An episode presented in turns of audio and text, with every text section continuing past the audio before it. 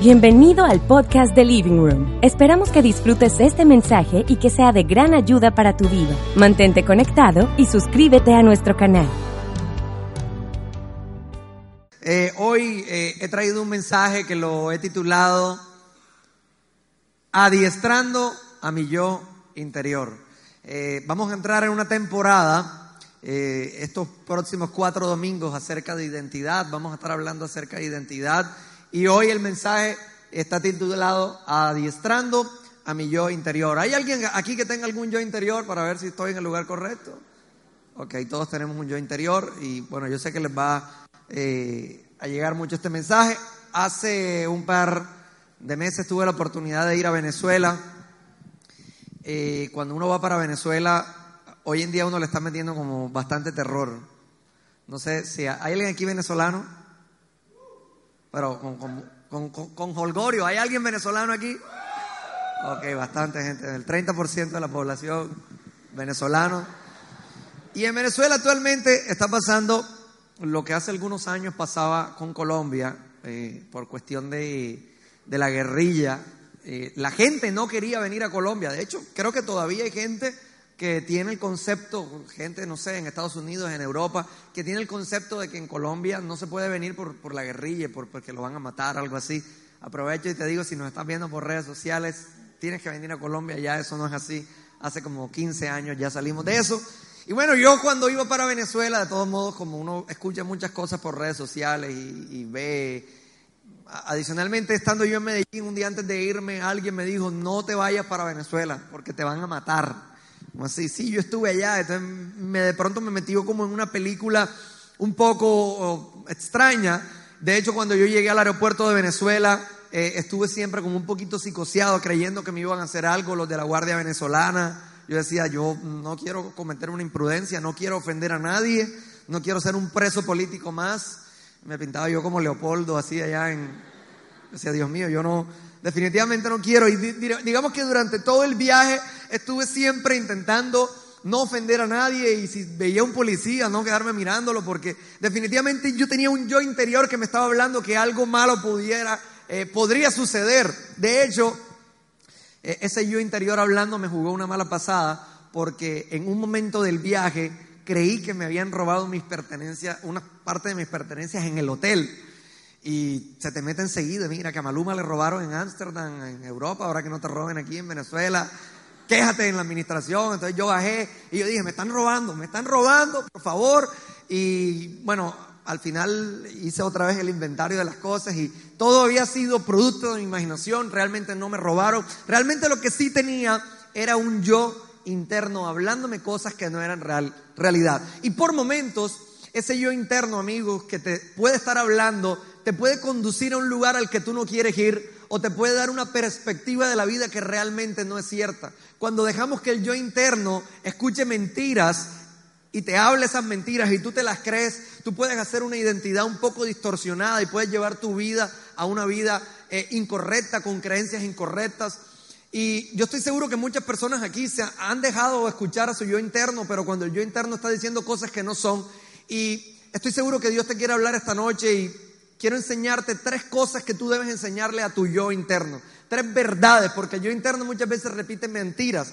Y yo quiero que tú le enseñes tres verdades y que cojas ese yo y lo adiestres, así como hace el encantador de perro con los perros, que tú cojas ese yo y lo adiestres y le enseñes estas cosas para que puedas tener una vida reinando en la tierra con una identidad bien definida. ¿Estás conmigo donde estás? Número uno, número uno, una verdad que quiero que le enseñes a tu yo a la cuenta de tres, uno, dos y tres, soy la persona apropiada. Por momentos nos sentimos en la vida que no somos la persona apropiada. De hecho, cuando revisamos en la Biblia, cuando Dios escogió a ciertos hombres, eh, en su gran mayoría sintieron que no eran la persona apropiada para llevar a cabo una tarea. Eh, hoy quiero hablar de un caso que es el caso de Gedeón. Nunca había hablado de Gedeón. Y si tú de pronto sabes muy poco de Biblia, no importa. Eh, en esencia lo importante es que te grabes la palabra Gedeón.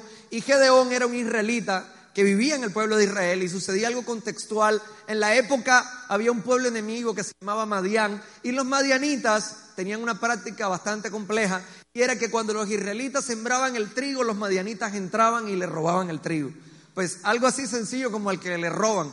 Y cuando a ti te hacen algo, realmente yo creo que tú te sientes la persona apropiada para defenderte y para vengarte y para tomar venganza. No sé si a ti te pasa, pero si a ti alguna vez te roban o no sé si algún vecino se te mete en la casa y de pronto tú entras al, cuarto y lo ves comiendo en tu cama y viendo televisión, ¿tú, ¿tú qué harías en ese momento? Pues yo lo quisiera sacar a patadas. No sé tú, pero si el vecino está ahí viendo Netflix con mi comida, yo le digo, oye, levántate. Y me sentiría la persona más apropiada. Y más si este vecino a mí se me enfrenta y me dice, no me quiero parar de aquí. Y mira, yo realmente trato de analizar la situación y reviso y reviso y reviso.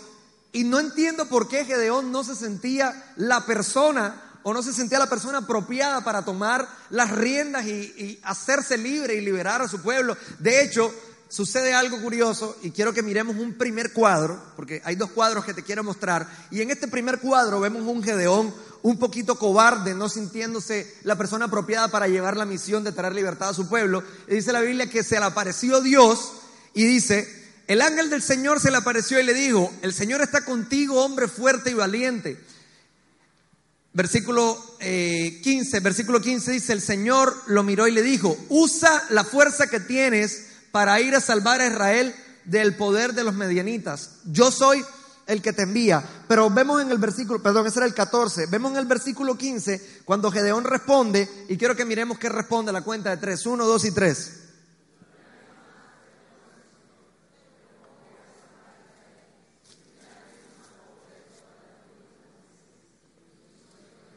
Gracias por esa lectura tan buena que hicieron.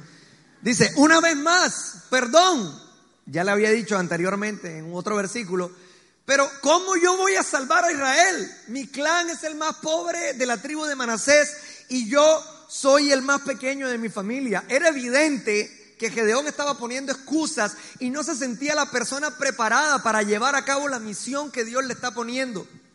Y sabes que esta historia de Gedeón, eh, yo creo que eh, es muy... Eh, yo la puedo comparar con la historia de muchos de nosotros porque por momentos en la vida no nos sentimos las personas correctas para hacer algo. Tal vez para ah, ocupar un mejor cargo, un mejor trabajo, o emprender, o tener una relación mejor. Hay personas que dicen, yo cómo puedo tener una mejor pareja si yo, mírame, yo, yo no, no puedo, yo definitivamente no califico. Por momentos sentimos que nosotros estamos descalificados y ese es el cuadro uno. El cuadro uno se parece al de nosotros. Y me llama la atención porque hay un cuadro dos también de la situación. Y quiero mostrarte el cuadro dos, qué sucedió. O sea, muy cerca, o sea, no pasó mucho tiempo. Y miren lo que sucedió. De pasar a ser una persona cobarde que no se atrevía, a la cuenta de tres dice, el versículo 34, dice, vamos a el versículo 34. Gracias. A la cuenta de tres dice, el espíritu, uno, dos y tres, el espíritu, yo solo lo voy a leer, no lo tienen que leer ustedes. Pero el espíritu del Señor, ¿qué pasó?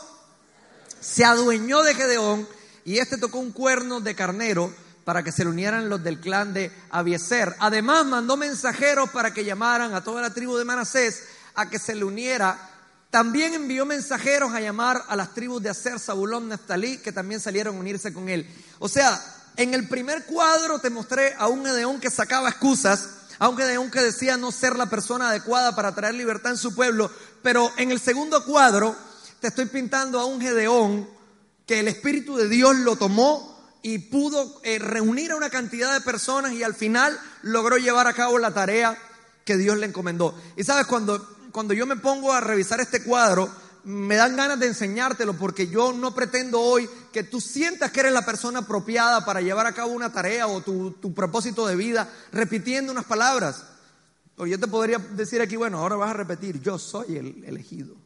Yo soy el apropiado, pero eso no va a cambiar las cosas. Yo creo que lo que le sucedió a Gedeón fue que Gedeón experimentó un proceso espiritual, el cual yo quiero que tú experimentes en esta noche. Y quiero mostrártelo en la Biblia, en el versículo 22.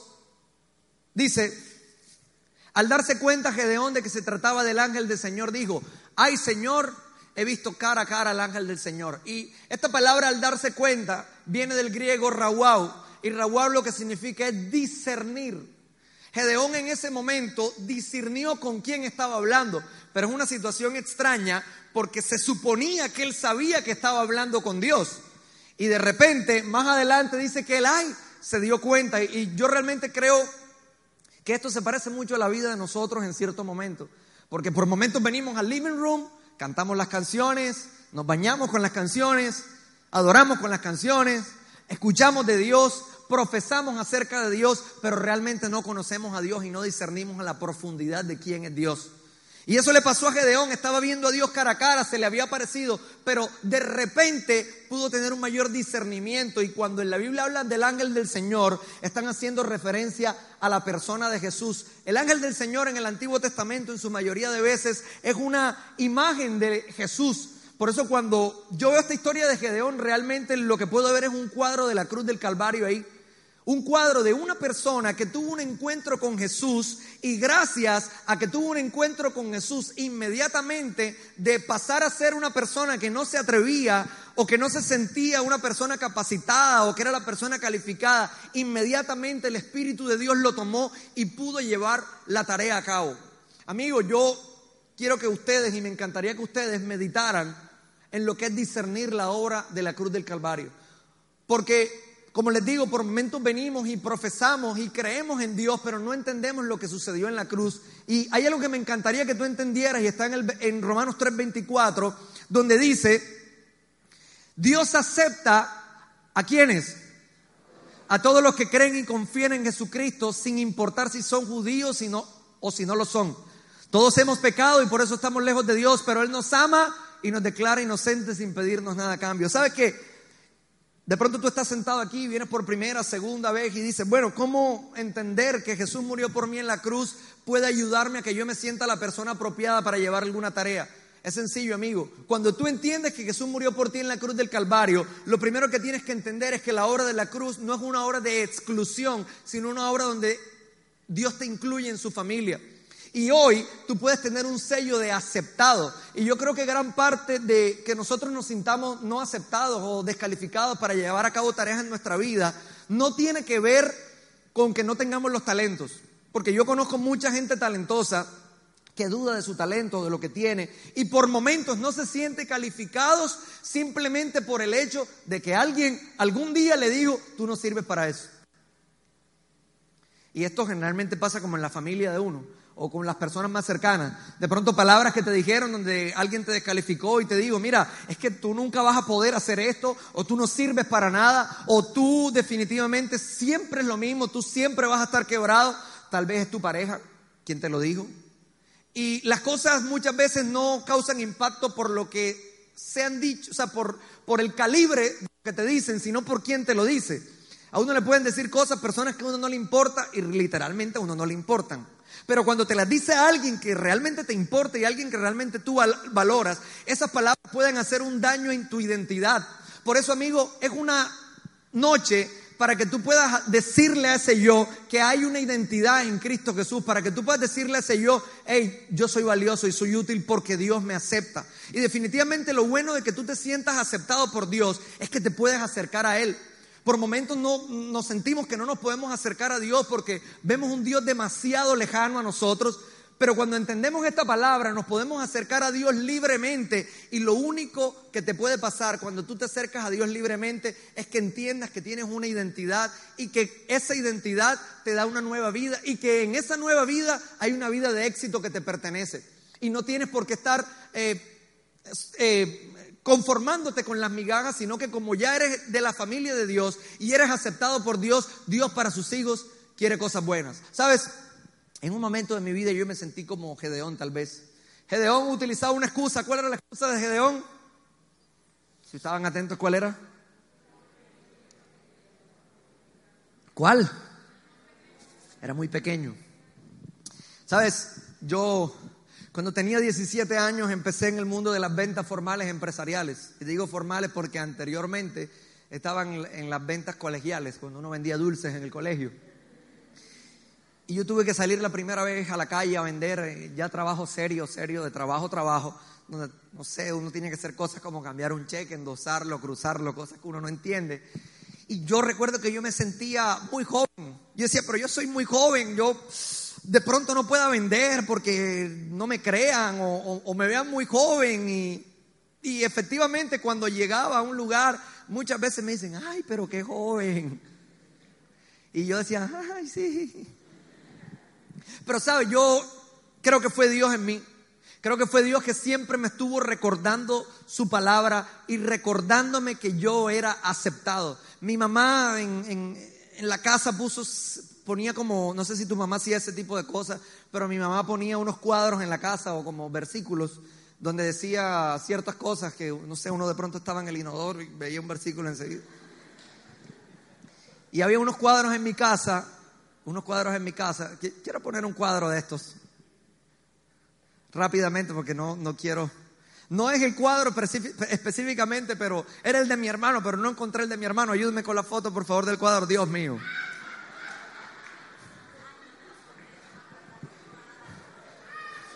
Ahí no existían tiendas Sara. Dios mío. El jean estaba bien tubito. Ya pueden quitarlo, gracias. Había un cuadro en mi casa que decía, ninguno tenga en poco tu juventud. Fueron palabras que se sembraron en el fondo de mi corazón.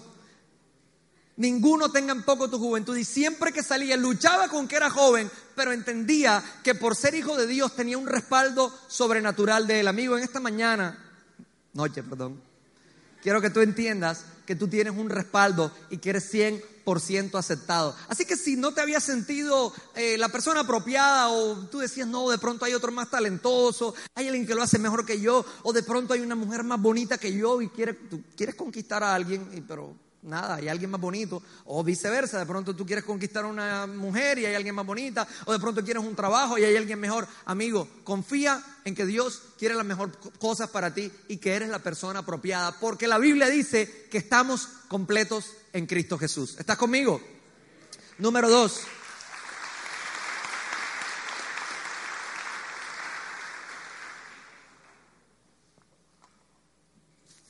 Tengo estatus IP. Este año tuve la oportunidad de ir a, República Dominicana y me pasó algo y es que cuando llegué a República Dominicana eh, yo tenía unas expectativas bien altas porque me habían dicho que era impresionante. De hecho es impresionante, si quieres ir no, no quiero decir que no sea bueno, claro que es bueno, solo que yo llegué al hotel y cuando yo llegué al hotel, la parte que yo escogí de hotel era como la peor parte que una persona puede escoger. O sea, era un hotel enorme, enorme, enorme, enorme.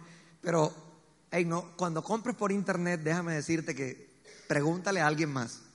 Porque el internet es engañoso. Te ponen una habitación, claro, o sea, ponían una habitación y se veía la vista al mar. Literalmente se veía.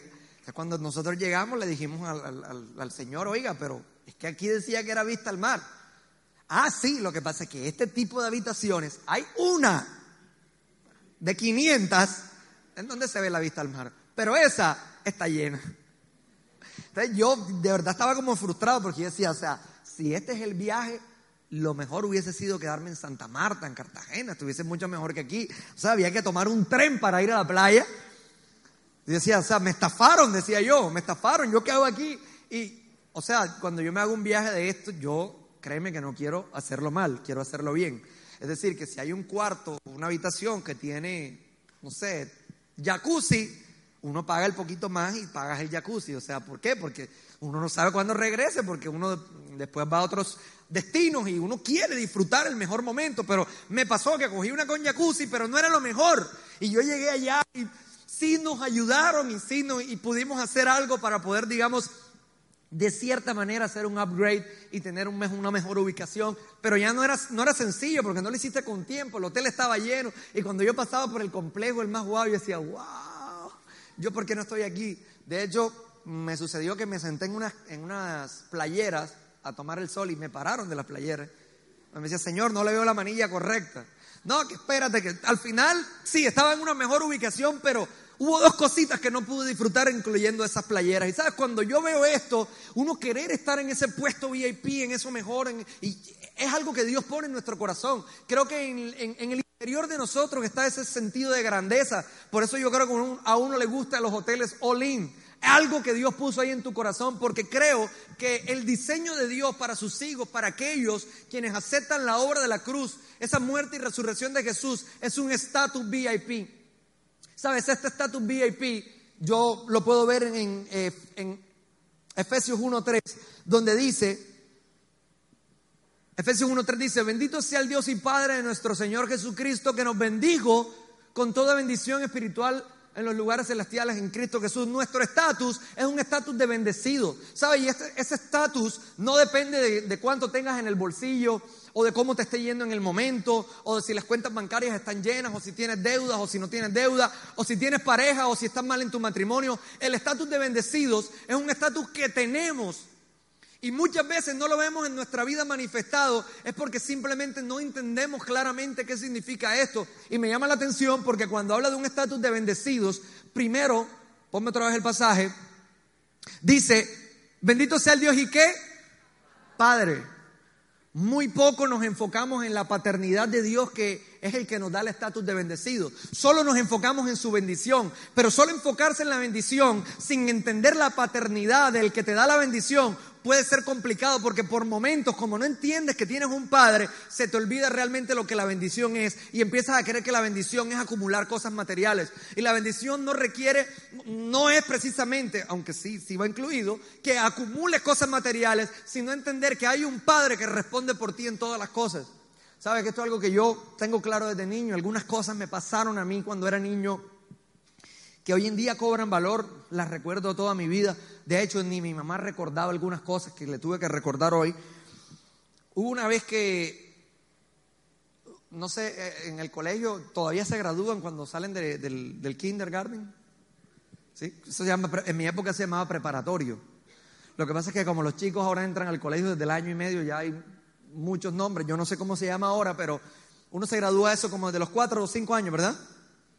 Ok, yo me gradué eso de los cuatro o cinco años y recuerdo que en esa época había un fotógrafo, no habían celulares de, ningún tipo, creo. Eh, y había un fotógrafo que iba con una cámara y ese era el boom. Él iba a tu casa después y te vendía unas fotos carísimas. Valían una fortuna, como 70 mil pesos en el año 92, 93. Era una fortuna y uno pagaba la foto porque uno decía, wow, recordar es vivir. Recuerdo que va este tipo a mi casa y mi papá tenía cámara, mi papá ya había tomado fotos, pero el tipo fue a vender las fotos, fue un diciembre, y mi mamá le dijo, señor, están muy bonitas las fotos, pero no se las puedo comprar. Entonces el señor dijo, ah, bueno, como tú no me las puedes comprar y yo no te las voy a dejar barato el precio que tú me estás ofertando, yo las voy a romper en tu cara.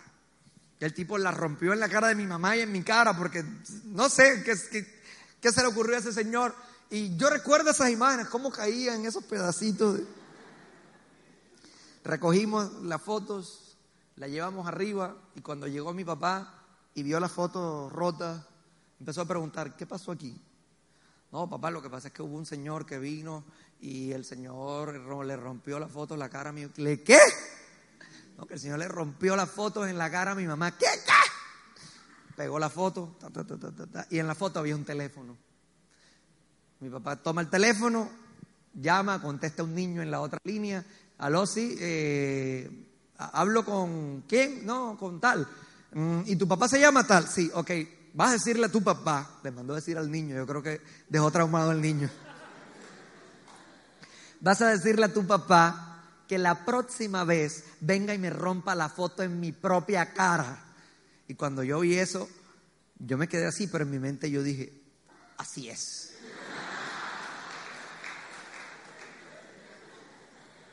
Eso es una historia que a mí se me olvida o, la recuerdo por momentos, pero nunca le había encontrado una aplicación como ahora que tengo un hijo. Ahora que tengo un hijo yo puedo entender que el hecho de uno brindarle la protección a un hijo, que el hecho de uno darle a su hijo y que su hijo se pueda sentir tranquilo, le va a dar seguridad en la vida, le va a dar una identidad. Y sabes, por eso cuando yo te hablo de bendición, no, no quiero enfocarme en que tú empieces a declarar que eres un bendecido, sino que entiendas que tienes un padre que responde por ti y está dispuesto a luchar por ti y está dispuesto a brindarte bienestar. Es necesario que retomemos la paternidad de Dios porque definitivamente si nos vamos a nuestras raíces, es muy probable que en nuestras casas, nuestros padres, de pronto no nos dieron el trato o, nos lanzaron palabras que no eran, palabras de pronto que atentaron contra tu identidad o que atentaron contra lo que tú eres. Y hoy en día tú de pronto no te sientes tan bendecido. Recuerdo un día una señora que me dijo que el papá un día le dijo que ella siempre iba a estar arrastrada como la culebra. Son palabras fuertes. Algún día tuve la oportunidad de leer la carta que un padre le escribió a un amigo mío personal. Yo, yo la verdad veía esa carta Y decía, mi amigo es un berraco, o sea, es súper fuerte, porque muchas veces los padres no dicen cosas buenas a los hijos y lo que le hacen es un daño mental a los niños, a los hijos, y cuando crecen esas personas, como tú que estás sentado ahí, de pronto no te sientes bendecido, no sientes que hay algo bueno para la vida, eh, para la vida. Pero por eso la Biblia nos manda a que nos relacionemos con Dios como un padre y a que entendamos que la bendición viene por tu Padre celestial que te ama. ¿Estás conmigo ahí donde estás?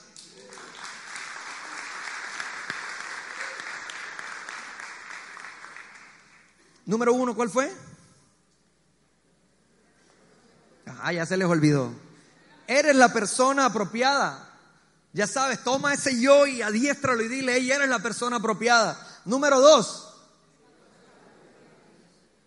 Eso de tener un estatus VIP viene de la mentira que a veces te dice eh, tu yo interno que te dice, eres un fracasado, no eres un bendecido, te va a ir mal, te está yendo mal y te seguirá yendo mal. Así que en esta noche lo vas a adiestrar y le vas a decir, tú vas a escuchar lo que Dios dice, no lo que la televisión dice o las redes sociales. Y número tres, muy importante, de manera que podamos adiestrar a ese yo y llevarlo a una vida increíble. A la cuenta de tres, uno, dos y tres. Ocupo el rol que debo ocupar.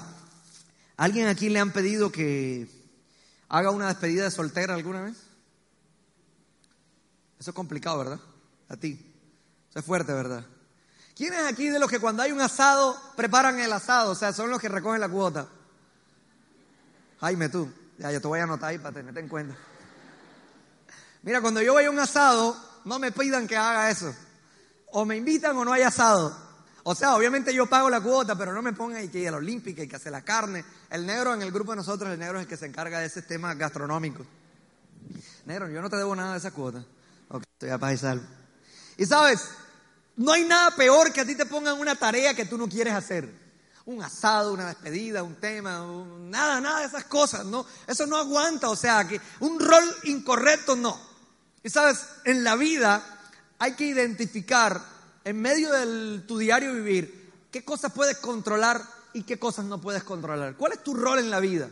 Hay algunas cosas en las que tú puedes tomar y timonear el barco y decir, mira, esto yo lo voy a controlar. Pero definitivamente hay algunas cosas que no puedes controlar. ¿Qué podrías controlar tú? Tratar bien a tu pareja lo puedes controlar. Abrir la nevera de la casa y sacar agua lo puedes controlar. ¿Qué cosas no podrías controlar en la vida? Que tú te dediques a la agricultura y no podrías, pues podrías controlar que hagas el trabajo en la tierra, pero no puedes controlar que llueva o que deje de llover. No puedes controlar tu competencia. Si tu competencia lo hace bien, eso es algo que no puedes controlar. Hay unas cosas en la vida que definitivamente son trabajo de Dios. Y sabes que yo creo que hay un problema del ser humano y es pretender controlar cosas que no pueden controlar. Porque en ese momento te vuelves como un niño de 8 años que pretende ser el director de un hogar. Imagínate un niño de 8 años pagando los recibos, saliendo a trabajar. ¿Cómo se ve eso? Yo creería que un niño de 8 años colapsaría si le dan la responsabilidad de sostener un hogar, simplemente por el hecho que no es su trabajo y no es su responsabilidad. Y así nos podemos ver por momentos. Por momentos nos podemos ver adquiriendo responsabilidades y quitándole el trabajo que es de Dios. Y cuando le quitas el trabajo a Dios y te quieres encargar de cosas que no te competen, lo que vas a terminar cansándote, simple y llanamente por el hecho de no entender cuál es tu papel en la tierra. Creo que también es un problema, pasa también al revés, cuando todo se lo dejamos a Dios y creemos que hay ciertas cosas en las que nosotros no podemos controlar. No, es que esto yo no lo puedo controlar, pero no, mentira, sí lo puedes controlar. Hay cosas que sí puedes controlar y tienes que identificarlas, por lo menos en la compañía en la que yo trabajo, cuando le digo a la gente de mi equipo, hey, vamos a dar lo mejor que podemos dar. Pero lo mejor al final, si vamos a morir, que sea con las botas puestas llenas de barro y con el barro en la tráquea. No va a haber algo que digan que nosotros no hicimos la debida diligencia. Y entendemos cuando hicimos lo máximo y cuando ya le toca a Dios. Ya cuando necesitamos un milagro. Y así debe ser en la vida. Saber interpretar, porque de otra manera, amigo, vas a vivir frustrado. ¿Sabes? Yo en este tiempo que, ha pasado he intentado entender esto que dice la Biblia en Romanos 8:15. Quiero que lo leas a la cuenta de 3, 1, 2 y 3. Ay, ¿qué pasó? Pues no habéis recibido un espíritu de esclavitud, para estar otra vez en temor, sino que habéis recibido un espíritu de adopción por el cual clamamos Abba Padre. He intentado meditar en su paternidad para entender la posición en la que tengo que estar. Y he tratado también de entender este pasaje, cosa que no es fácil, en Filipenses 4:6 que dice, por nada, ¿por qué? ¿Pero por qué? ¿Por, por todo? No, por nada estén afanosos, sino que sean conocidas sus peticiones delante de Dios en toda oración y ruego con acción de gracias. Es para entenderlo, es para interiorizarlo. ¿Y sabes cuándo lo tenemos que interiorizar? ¿Sabes cuál es el día más apropiado para hacerlo? El lunes. El lunes es el día más apropiado para hacerlo. Porque el lunes probablemente es el día en donde uno está como más serio, como, como más meditabundo. El lunes pasado me pasó algo y era que yo me iba al trabajo y intenté sacar la ropa más seria del lunes. No sé, uno como que el lunes se pone ropa como de lunes. ¿Sí o qué? Correa negra, zapatos negros. Y ese día hice un stop y dije, yo no puedo estar postergando mi tranquilidad al viernes o mi felicidad a, estar feliz de viernes en viernes. Creo que yo técnicamente tendría que, que estar siempre bien y siempre feliz. No es un secreto que uno de los días que más nos gusta es el viernes, ¿sí o qué? ¿A quién le gusta el viernes? ¿Pero por qué? Pues si al siguiente día tú trabajas. Todo el mundo trabaja el sábado, ¿no? No. Bueno, ¿quién trabaja el sábado aquí? Ay, ¿el resto qué hace? No trabajan de pronto. No, mentira. La mayoría de personas trabajan el sábado. Entonces, pero el viernes está feliz. Pero, ¿sabes? Yo me gusta esto del viernes. Me, me gusta esto del viernes estar feliz. Porque recuerdo el huerto del Edén. Creo que eso que Dios ha puesto, el sentir del viernes, viene del huerto del Edén. El huerto del Edén era el lugar donde Dios puso a Adán y Eva un lugar de ejemplo, un lugar paradisiaco, el paraíso. Y puso al hombre ahí para que estuviera disfrutando, descansando y viviendo su vida feliz. Pero a mí me llama la atención que una de las responsabilidades que le da Dios al hombre es trabajar. Uno por momentos cree que esto de darle el control a Dios atiende a que estemos en una posición siempre como en playa como en vacaciones. Pero sabes, yo no sé si tú has tenido la oportunidad de irte más de 15 días de vacaciones, pero cuando pasan los 15 días vas a querer regresar al trabajo. No me preguntes por qué, pero pasa. Uno dice, tengo que mandar un correo, lo que sea, si se va a quejarme en una entidad del Estado. Amigo, eso, eso tiene una explicación, eso viene del huerto del Edén. En el Edén Dios mandó a Adán a que trabajara. Parte de vivir una vida en reposo, una vida en tranquilidad, una vida en el control y el reinado de Dios es que tú trabajes. Por eso el viernes, a pesar de que trabajamos, porque el viernes tú trabajas el sábado también posiblemente, la actitud es diferente. La actitud es tengo problemas, pero ¿qué si hoy es viernes? Amigo, mi invitación es a que tú mañana pongas en práctica esto de por nada estén afanosos. No postergando tu felicidad y postergando, no, no es hora de postergar, no es tiempo de postergar. Desde el lunes empieza a vivir tu vida como si no hubiese un mañana. Empieza a vivir tu vida como si fuera viernes, porque cada día hay que disfrutarlo. Todos los días, independientemente si es martes, ¿qué pasa si el, lunes vas y vas a cine? ¿Y qué pasa si el martes haces algo que no estás acostumbrado a hacer? Es necesario, amigo, es necesario que tú tengas esta revelación. Es la única manera en la que tú vas a poder vivir feliz en la vida. Cuando le entregas el control a Dios de las cosas y dile, Dios, es necesario que tú le digas a Dios, Señor, ayúdame a discernir. Ayúdame a discernir cuándo actuar y cuándo hacer que tú, permitirte que tú actúes.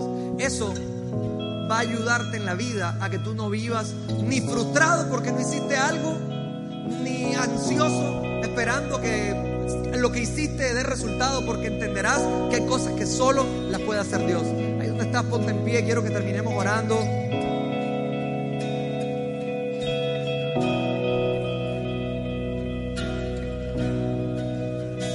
¿Sabes? Ese espíritu, ese espíritu que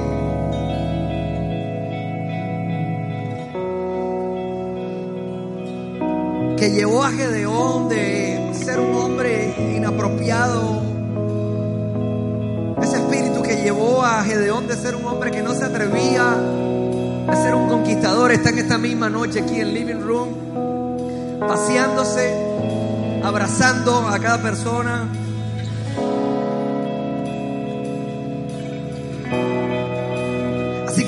Has sentido por momentos que te has sentido descalificado por la sociedad, por un círculo, si por momentos tu yo te ha hecho pensar que nunca van a estar las cosas bien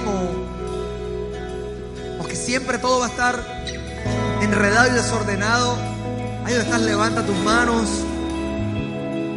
y vamos a adiestrar a ese yo de manera espiritual que sea el mismo Espíritu Santo encargándose de afianzar tu identidad en Él. Levanta tus manos al cielo y dile, Dios, aquí estoy.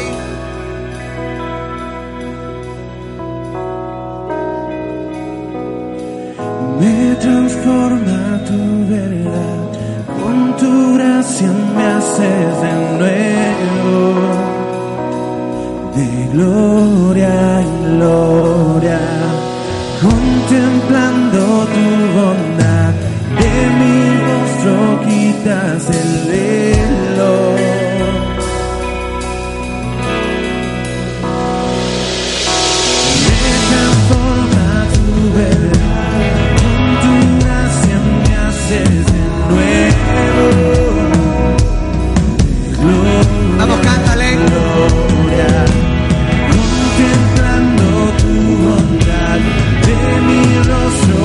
Rostro